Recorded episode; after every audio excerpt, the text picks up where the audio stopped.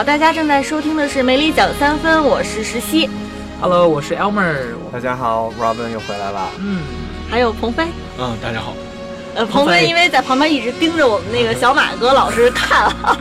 因为就是其实我们呢，本来这个节目没有想说特别详细的聊《银翼杀手》啊，因为《银翼杀手》基本上就是现在就是大局已定，基本上尘埃落定，就是票房就这样了，是吧？这热点已经过去了，对。然后呢，但是今天呢，我们碰巧是也是请到了这个科幻非常专业的小马哥，对。然后呢，所以呢，我们这个鹏飞 Robin 就。都很激动，涌入入录音棚，一定要请教一下小马哥啊！小马哥可能跟我们聊天，因为之前呃，您的这个银翼传媒是吧，也针对《银翼杀手》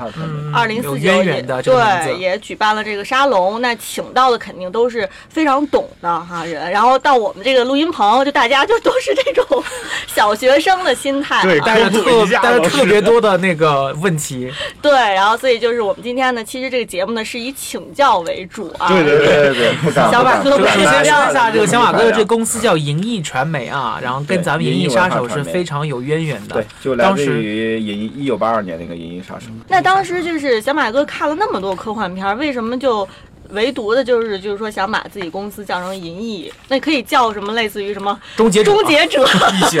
黑客、黑客、黑客、铁血战士。对啊。但是对对，你们看你们说的名字，其实都没有银翼杀手酷。啊，的确，当时银翼杀手这个名的确很好。对，嗯，那小马哥就是呃，您这边主办的这个沙龙，讲一下当时这个沙龙大家的总体上是业内的人士对这个片子的一个评论是吧？是这个沙龙感受和评论，对对对对对。呃，包括那个就是现在参与了《流浪地球》这个剧本策划的王宏伟老师，有非常资深的老师，然后还有西夏老师，西夏老师写了很多科幻电影导论啊，啊不，翻译了很多像科幻电影导论啊、科幻电影写作这样的书，自是自己本身也是电影策划和剪辑，然后还有一些这个年轻的导演。然后做这种特效特效方面工作的，刚从维塔回来的朋友，我们是，我们以前是每周举行一次沙龙，想一主题就聊。这一次正好《银翼杀手》上映，我们看完之后聊的，当时聊的感觉没到两个小时吧，但是完全不尽兴。那我觉得一部电影，不管它最后票房如何啊，口碑如何，它能引起我们中国的业内人士这么巨大的这个反响，嗯、然后有这么多话想说，那就说明本身这部电影的意义，它已经是很大的了。是话，绝对是话题话题性的一个现象，伟大的电影，对，嗯，现象级的一部电影。其实我们在看电影，因为我们是一起看的，我们在看完以后就有很多一些不解的问题啊，比如说一些镜头的一些处理，或者是说他的一些小动作之类的，我们就想问问一下。我相信 Robin 跟鹏飞跟我一样有很多问题，我们想问一下，看看就是马老师来怎么办？就是我记得 K 当时有一幕是他去呃找一个复制人。啊，不是，应该是他在去找他去那个找他爸爸那个角色的时候，嗯、他当时去了以后，就是把那个手伸到了那个蜂窝里边去，嗯，然后又拿出来，就这个完全没有解释他的动机还有结果。我就想说，这个镜头是怎么样的一种用一个一个一个一个体现？他在、哦、他表他在说什么？对对，那个他以为是他爸爸，其实不是他爸爸，对对对对对，是他自己所谓的爸爸，对自作自作多情了，他就是一复制人，是吧？那个他。他那个，他拿到那个小木马去问那个索马里人，那个黑人说、嗯、啊，我啥都知道，你那个那个，我这还有外星通行证，你想去哪儿都能都能找我。对，就是这么一个人，告诉他说，他闻了一下，又分析了一下，说这个东西是从哪哪儿来的，就是就是那个哈里森福特演的演老银翼杀手待的地方，嗯、然后他就找到了那个地方，他说的是那个地方已经是重度辐射、重度雾霾、重度污染。非常重度的这么一地方，但是到那儿之后呢，他发现那里面其实它的整个的环境的状况比预想的要好得多。嗯，所以这时候是有蜜蜂，有蜜蜂就证明就是这个地方生命是有可能的。嗯，对于哦对于哦二零四九年电影中二零四二零四九年的地球来说，地球基本已经完全报废了。呃，地球原来地球上的这种这种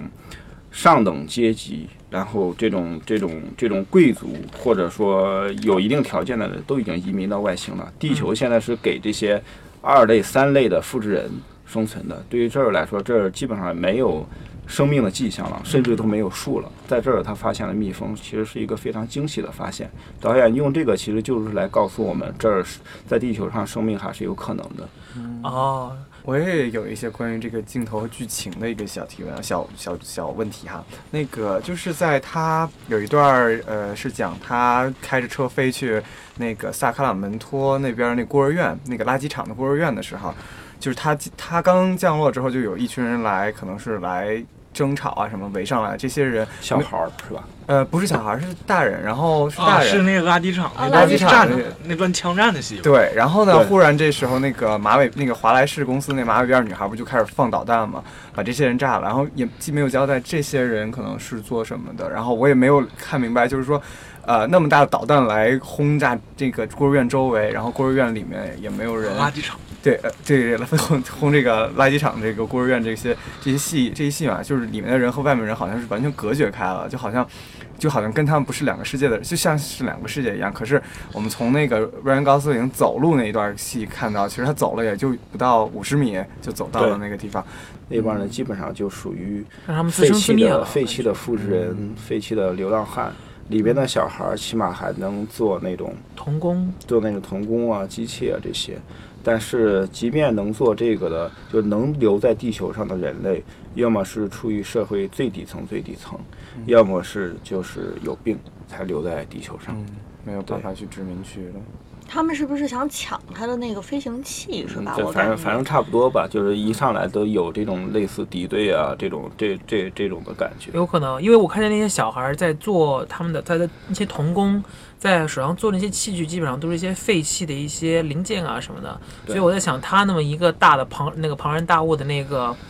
那个那个汽车下来以后，悬浮汽车下来以后，他们肯定就是说，比如说有一些企图啊，想抢车啊，或抢零件之类的。对，说白了，瑞恩·高斯林这个角色混的还是不错的，在其他的 其他的地复制人球上的复制人里面混的还是相当不错的。好歹也算公差。对，好歹也是公差。嗯，但是的确，我看的时候跟 Robin 一样，也觉得就好像是挺莫名的就开始一场混枪战，对一场混战，然后导弹就弄然后。忽忽然又莫名的又来了导弹，把他们给炸了。对对对，我也稍微觉得有点跳戏哈。我有一个问题，就是这个 K 的女友的这个显形技术哈，这个技术就是他说我送你一个礼物哈，他回到家，然后这个女友是是是好像是他们交往几周年是吧？然后呢，他说我有一个呃送你一个礼物，就拿出一个小的遥控器，然后一摁，然后他女友好像就是从这个电子的这个完全虚，拟的被显现出来了。被显现出来了。这个我我不知道，我就觉得好像这个点有点飞，我就觉得哎，这个技术是个啥技术？这好像是他这个本来是个电子虚拟的人，他显形是啥意思呢？是说这个女的她能有感知了，还是怎么样？我这点儿没有特别理解。嗯，他应该是说那个你对他的感觉会更真实了。原来的一个全息的投影呢，你基本上应该看的是有点接近于这种平三 D 面。投影。嗯，对，但是它这个起码是一个完全有有这个立体的感觉的，同时呢，它更加的应该是更加的智能化。然后呢，它走路有声音，会就是整个服务其实更高级了，大概是这么一个。是不而且我是带着那个东西，它也可以就是把它带到各个地方，就相当于对，是那个变成便携式的了。对对便携式电脑似的。啊对对对因为它以前是一家用机嘛，它是在它那房对只能在房间里像咱们中国以前那种吊扇似的那种对对感对觉，对，所以就相当于嗯把它从一个那个 PS 四变成一 PSP 了。对对对对对。那那这个其实是其实并不是 K 给他女友的一个礼物，而是 K 得到的一个礼物，是不是？就是因为，即便这个这个电子女友显形了，它其实也是一个无意识的一个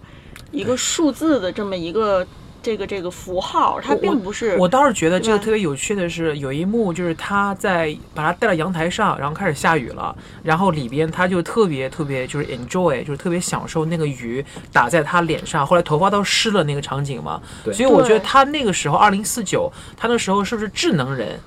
已他他已经是有感知的了。他已经是有那个想法的了，所以他会去 enjoy，就是说能够去感受到，嗯，他被他被他带到不同地方的一些那种感触，嗯，我觉得他应该是说让你觉得他有感知，让你觉得啊。啊，我也是对对对他那个更高级了。所以还是那个十七说的那样，他那个他那个礼物实际上是买给自己的，对，我觉得他他最讽刺的是，他正在感受啊雨啊多美好，这时候突然他停住了停机了，前面命令又过来了，所有的东西都在一个系统里啊，领导的命令又来了，那你干啥领导不知道呢？对，而且其实这一幕他在，其实这一幕一开始的时候，那个那个女生第一次走进雨里的，你可以可以看到她那个身体就是开始出现虚晃，就是雨先穿过来，她应该是做了一个处理，然后这时候那个她手上才会显显出来有雨滴，一开始是没有的，就等于应该是她也是做了一个什么智能化的处理，就是说一感受到周围有雨，然后开始她那个投影上也开始显现她身上有雨，然后衣服也是湿的这样子。K 是一个复制人，然后他那个女友是个乔伊，是个 AI，就是虚拟的，但是就一定是可能有一定自我觉醒的，因为最后跟他跑什么的。对，这是不就说是人何以为人？就有回路于这些科幻题材常见的一个探讨。对，这个片子核心就是在探讨人何以为人，它设计了好几个维度，比如说有有真人的，有介于真人和复制人之间的，比如说代克，代克在这里还是一个模糊的，没告诉你他到底是不是一个复制人，也和影迷肯定都倾向于雷迪斯科特的解释，说是一个复制人了。然后有复制人的，还有这种的，然后复制人自己还能。有那个，就他那个女儿叫什么来着？就是戴克和瑞秋生那个孩子，就复制人自己还能孕育生命的。他探讨了生命的各种的可能性，又在探讨生命的意义到底是什么。比如那个教育那个乔伊，他后来的是给人的感觉是，其实整个世界上最能够体贴关爱我们的 K 的，我们的他他后来有一个名字忘了。乔，啊，有个乔。就对乔。就关心他的好像还是这个乔伊，然后最后能让他觉醒的，除了之前的那个复制人死的时候说的话，女头领说的话，也包括乔伊给他的整个的刺激，让他想他何以成为人。是我看到一些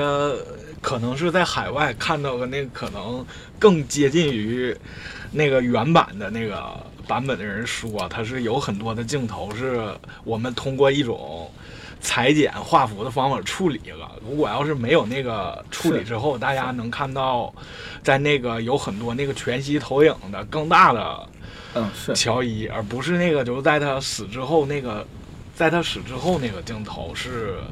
是那应该是索尼还是什么公司那广告吧？嗯，它应该是一个赤裸的全息，有有有赤裸的。巨大的全息的，身材还特别好的呃，。对，然后可能是刚是不是 K 看到这个，想起自己是失去的，就被他一脚给踩坏了，这一脚就给消灭了，给杀掉的那个乔伊了，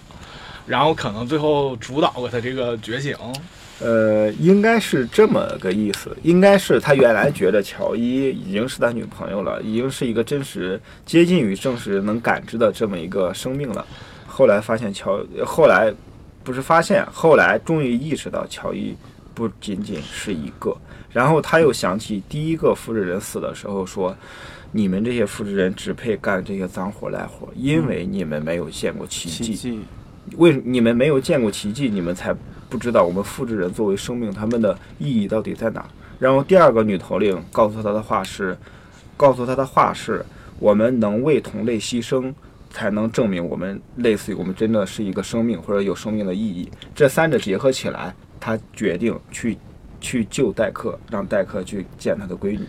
这三者结合起来，让他有一个终极的觉醒。是，这也是老师的讲述，也很好的解答了这个我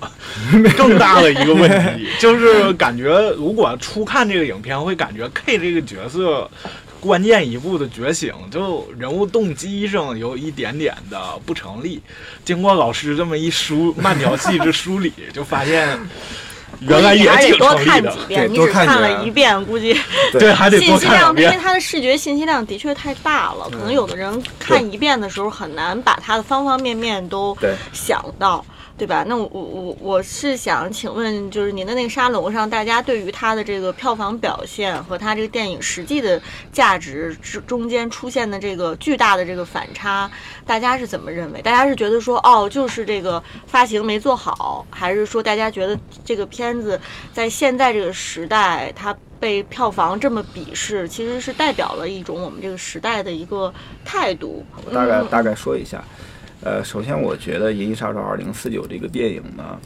呃，它是一个其实故事线非常明确的，但是它讲述的方式特别作者风格化，就是维伦纽瓦的，你看他的《降临》以及之前的《边境杀手》都是商业，片套路。对他的故事，如果换一导演来拍的话，完全可以拍成这个《银翼杀手》追杀复制人，一路上各种解谜、各种动作，完全可能。嗯，但是这就违背了原雷德利·斯科特想要的初衷了嘛。对但是那个他就拍成了特别作作者风格化、非常沉稳的，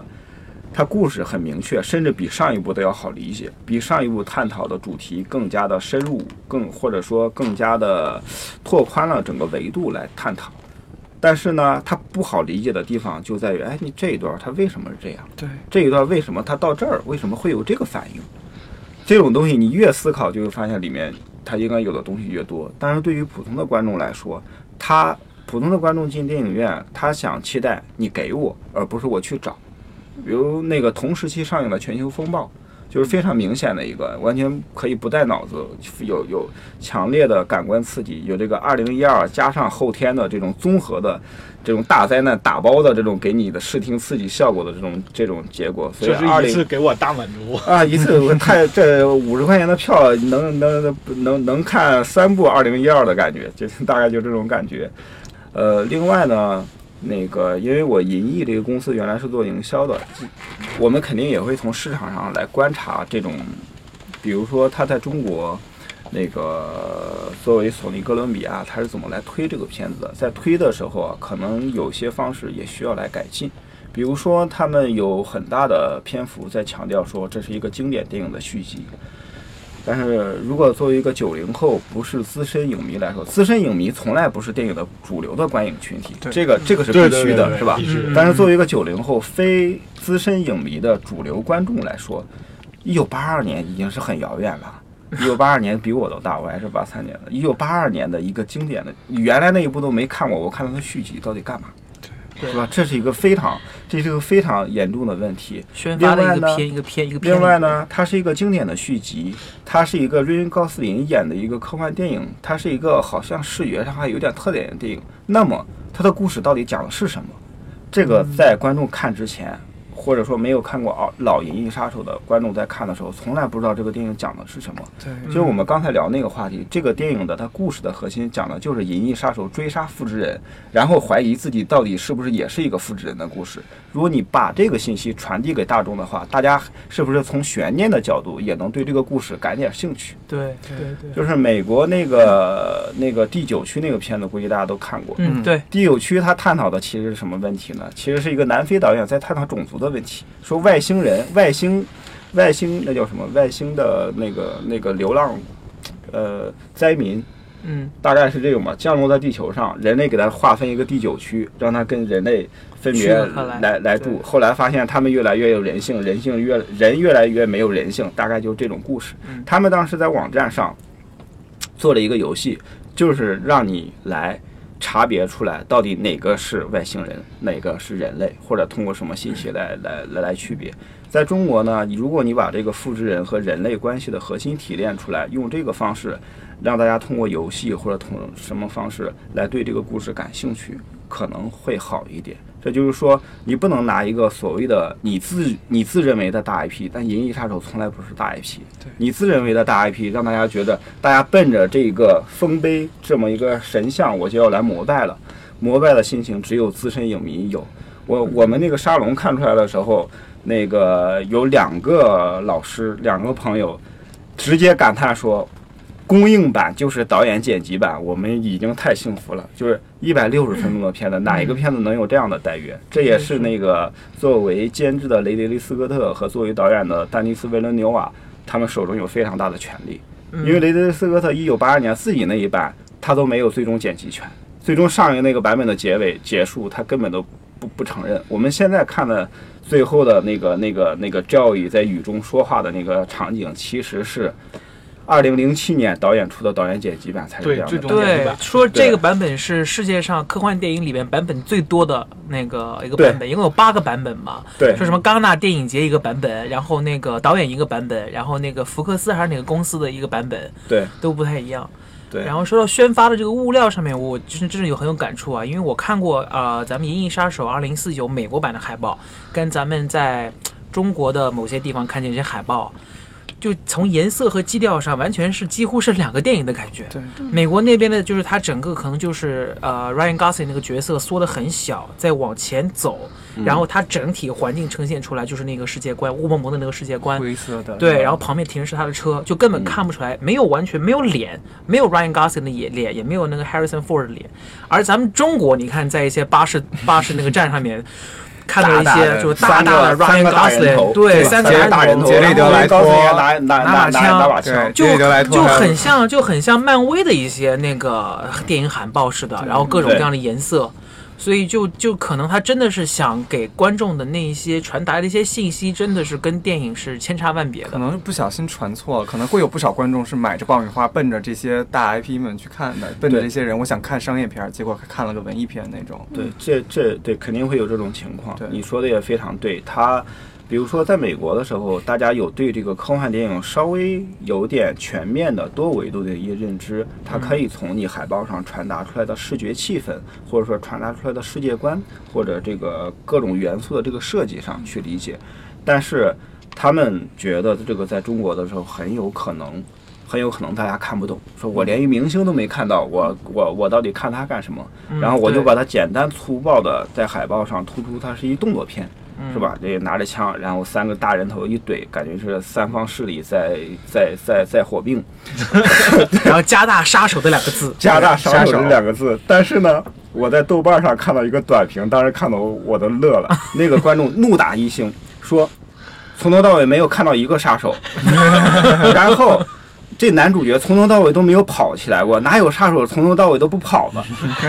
这怒打一星，这就这就是你说的那个，就是刚才你们二位说的，它造成了一个反面的一个效果。我抱着一个期待，对科幻动作片的期待，我看了一个科幻文艺片，对那而且还很长。对我我觉得刚才呃老师说的有一点我特别同意，他美国那边实际上他也想打一部分，就是说它是一个老 IP，是一部老电影的一个续集，但是很可悲的是，它并不是一个非常就是人人皆知的一个 IP。我在美国生活很多年，实际上并没有很多人拿这个当做一个经典的那个影片来来去考量啊，或者是拿出来说啊或怎么样。他在对他在他对他是个小小众文艺片儿。然后它在美国的流行文化里边，实际上嗯并没有呃那个一席之地，或者是很大的一席之地。它在科幻电影里边是一个标杆性的一部一部电影，或者文艺片里面是一部，但是对对，对，但是总总逃脱不了它是一个文艺片，而且那个门槛特别高。你想去理解这部电影，实际上是非是需要非常大的脑洞的，是需要去非常专注的去，刚马老师说那样看个几十遍才能够去理解里面想表达的东西的。所以 我觉得全球观众都一样吧，在在这种电影的面前就能看出来，就是真的是不是每一部电影都是给大众呃电影来去去制作的。还有一个不可避免的地方就是，他这部电影的确是拍的非常的阴沉，它整个环境都是阴暗的。压抑。对，很压抑，所以呃，美国美国的观众实际上是比较喜欢 happy ending，比较喜欢就是说对很很快乐的结束那个观影那个感那个感触的一个一一群人吧，所以对他们来说跟中国一样扑街也是正常。对对，而且作为一个就我外行人，我是看热闹的，但是等于我在海报上我看的还挺热闹的，然后就是我进去了，呃，等着看杰里德莱托，然后他总共出来加起来没四分钟吧，然后呢等等着看哈里森福特，然后俩小时过去了还没出来，真的是 Robin 当时一直在我旁边掐着钟呢，说哈里森福特说还还俩小时不出来，还不出来还出不出来。对因为咱们中国的海报上面，他就是跟那个 Ryan 一看就是 Gosling 一样，大高斯一样男主的。感对觉，我我们看中国海报，期待的是两代银翼杀手的终极对决。对，所以就是等于我是想看热闹，就是热闹都没给我看好，所以就是说我出来之后，我我不仅我想看的没看到，然后他还给我留下了更多的疑问。我看完了之后，这部电影，我的就内心的这疑团是要远多于我得到的答案的。嗯 所以这也可能是也是为什么有好多啊、中国观众在看完了之后对这个对这个片子的那个评价可能有忽高忽低吧。因为它实际上偏低，都偏低。刚才王老师也说到，豆瓣上有人打一星，很多人怒打一星。对，因为你的反差太大了。对，它这个海报看上去以后，然后跟你看出来以后的观影感受是两两个极端。嗯，对另外说到海报这个问题啊，其实好莱坞六大的片子在投放国内的时候，他们整个宣发确实稍微僵化，就是国内的这些宣发公司，他们自己的这种自主空间特别小。你比如说海报投放，你你别看上面打的中国字儿，但是很有可能是。好莱坞的，比如说哥呃索尼哥伦比亚总部自己做的决定啊，他认为这样就是能够迎合中国的观众的。嗯但是另外一个角度，你看我们为什么看那个《王牌特工》，看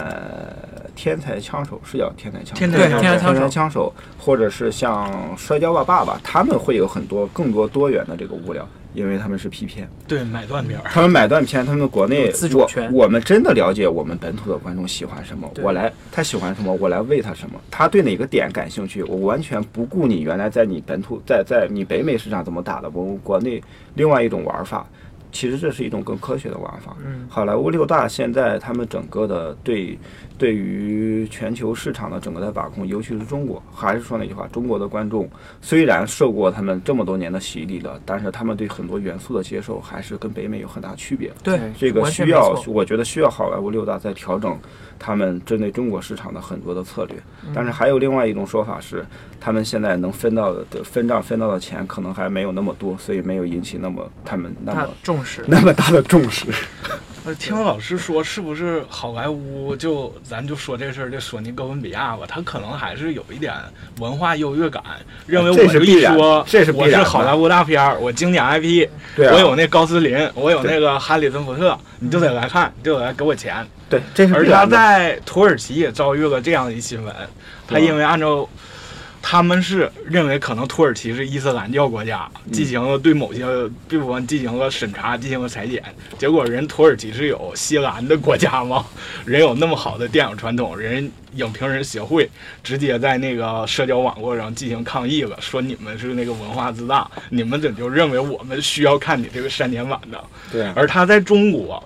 据一些人也说，这个有些地方进行画幅裁剪，可能还杀个一分钟或者就更多一点的版本，也是索尼哥伦比亚公司自己弄的。这不一定是我们总局这边对对对对可能这个国总局自我审查了。他们对，因为实际上电影公司也有电影公司一些衡量标准吧，他可能特别怕这一部重量级的影片不过审。那么咱们中国每年能从六大进口的片子也就那么多部嘛，三十几部，对不对？嗯，对。啊、我觉得如果嗯，但凡某一部重量级的影片因为某种关系进不了中国，他们是要追责任的，是的，是的是要追究其责的。所以可能有一些真的是像你说的那样，没有在过审前他坑自个儿给剪了。自我审查。这个就结果就造成他那个有人对比过，可能是那个美国版的和咱中国版的效果，可能就因为这个审查，就很多地方看着就对这个片子整体的美学素养、美学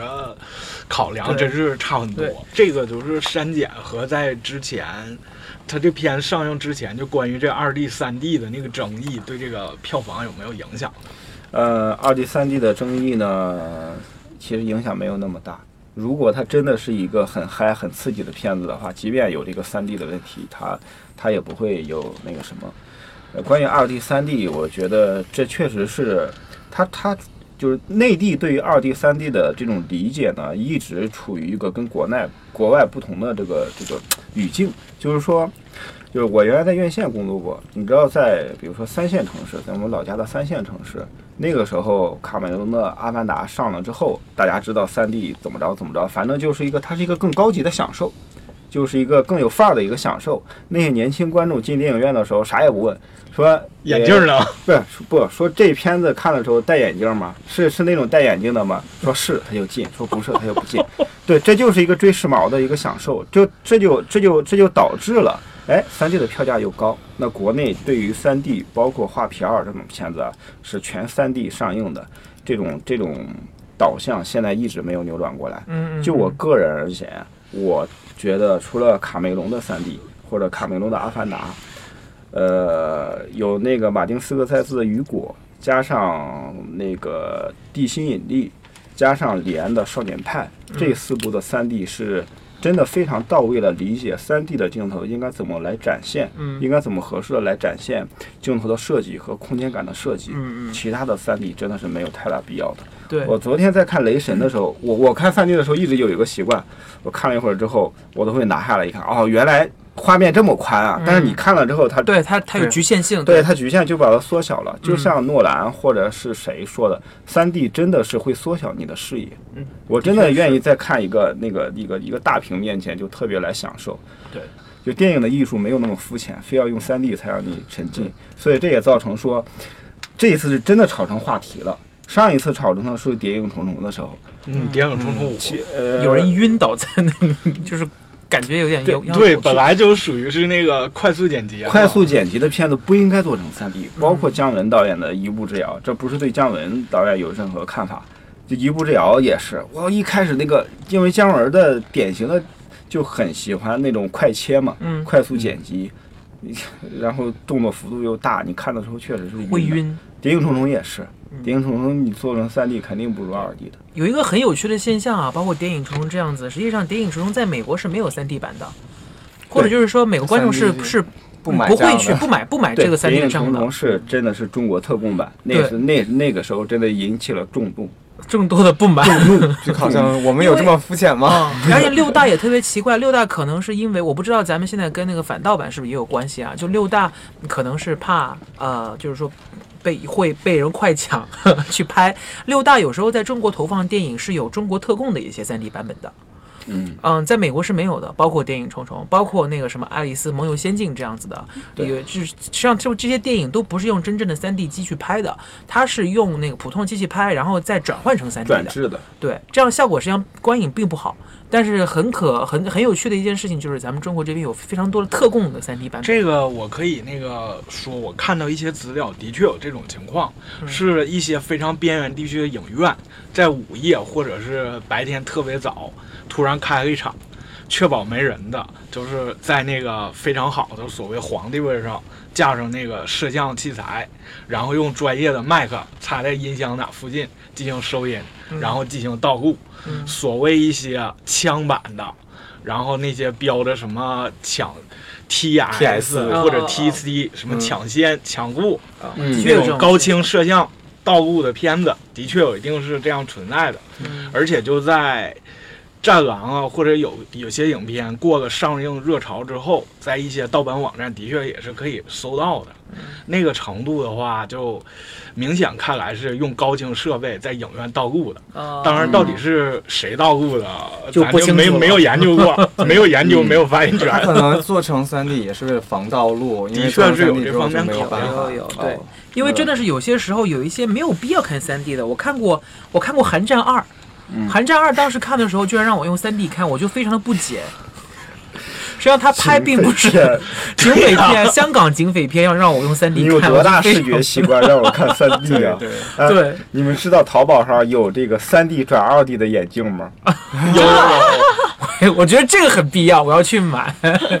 另外就是就是我还是就是替一些良心影院就是自发的帮助他们做一下广告。嗯，北京保利的影院全是二 D 的，你们如果还想去看的话，然后最佳的选择就是他们在天安门那附近的有一个店，就是保利的天安门店，是激光巨幕的二 D。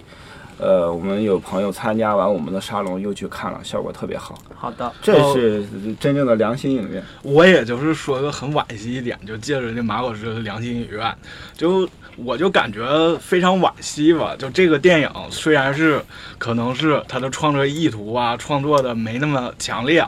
存在一些问题，然后门槛儿比较高，不管是导演呢还是老雷监制都有一些任性，然后宣发可能也不太到位。但是是这么良心一部片子，他愿意不像那个变五那种唬人钱的片子那样来 做出来，然后还非常完整的到了中国。他这个三 D 也不是特供的三 D，只只是他在 IMAX 供 IMAX 在那个转码的，对，在北美是 IMAX 二 D，而在其他地区全 IMAX 三 D。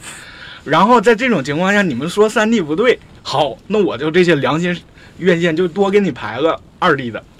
但是最后效果看呢，我们这些影迷呢，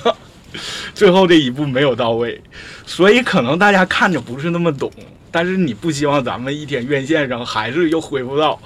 三 D 那种一夜回到解放前。对，一夜恢复到解放前 那种状态的话，有时间呢，趁着还能看，一定要去看看。支持一下对，啊还是要多看，因为这一部片子应该是，比如说一年你都很难看到有这样一部片子，跟我们看到的其他的这种漫威的这种爆米花不一样的片子。你老看爆米花的片子，其实有时候也会疲惫审。美疲劳也会审美疲劳。这个片子肯定会给你，而且它的故事是能够理解的，它不是那种说那个晦我我对或晦涩的故事啊，我玩这种叙述技巧啊，让你颠三倒四的看不懂啊，或者或者是几条平行线叙述啊，让你看不懂的这种片子，它故事非常容易理解，只是它的复杂在于它的那个信息量特别的大。只要你沉浸进去之后，它是一个非常非常好的这种观影的感受，三个小时你又觉得不够。那咱们最后能不能让马老师推荐几部，就是呃，在您人生中起有一定有一定那个 标杆意义的一些一些那个呃科幻影片，给我们的、呃给我们的听众标杆级的。科幻影片，特别是我觉得有很多影迷可能看了二零四呃呃二零四九以后，可能会对呃科幻电影有一些有一些兴趣，想去呃接触一下科幻电影。那咱们从哪些电影开始看起？啊，这那看鹏飞和 Robin 已经拿准备好好笔准备和本儿，然后已经开始准备好本儿了和小笔已经拿亲爱的们，上了。我们这是可以录音的。其实其实没有资格看这个片，但我仅就我看过的一对些值得就仅你值个人值得推荐的来来跟大家说吧。其实《银翼杀手》呢，那个一直有一种说法，《银翼杀手》一九八二年的一版被称为是最伟大的科幻片，嗯但是有另外一种说法是最伟大的科幻片是《二零零一太空漫游》，《二零零一太空漫游》库布里克的，这是那个怎么说呢？它是双子塔，是双峰并立，就是有的说是二零零一，有的是银翼。其实，在我来看，虽然我也非常非常喜欢《银翼杀手》，二零零一还是一个在我这儿可以排到第一位的。嗯，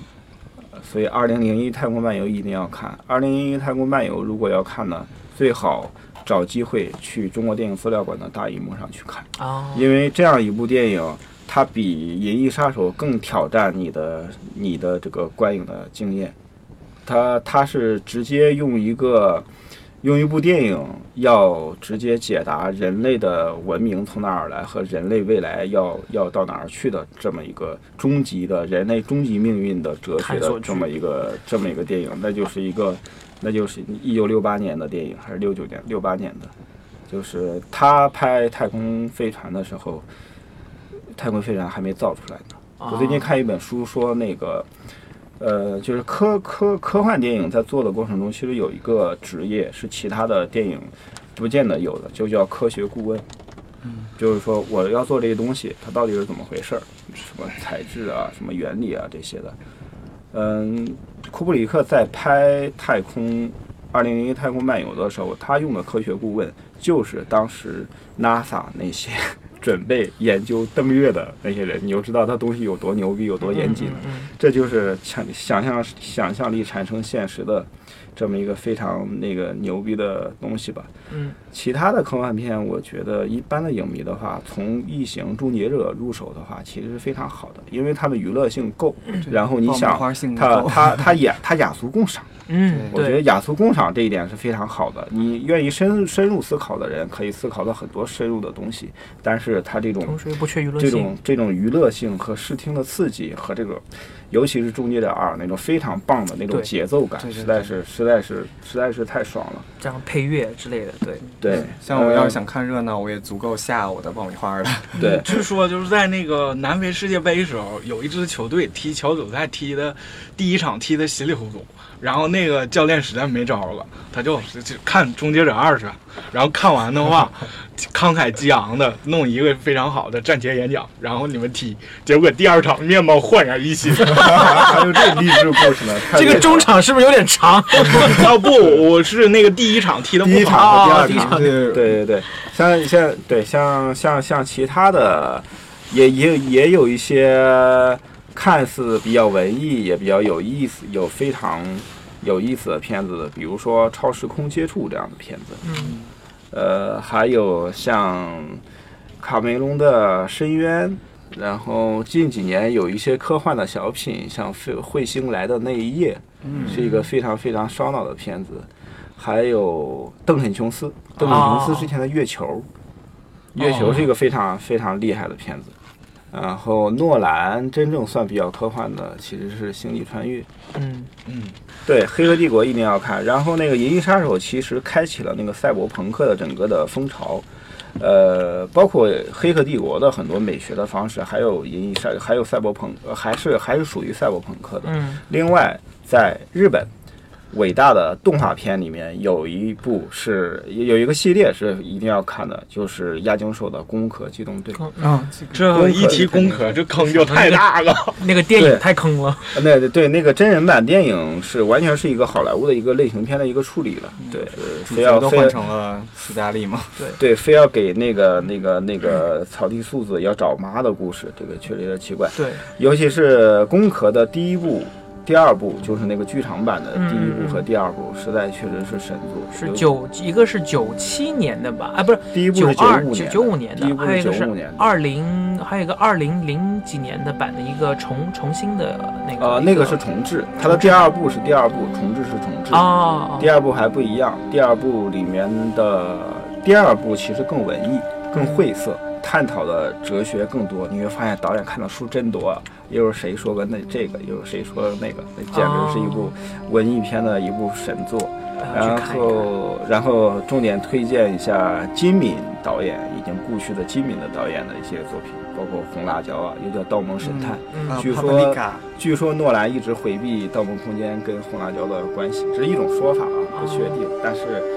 《盗梦神探》或者叫《红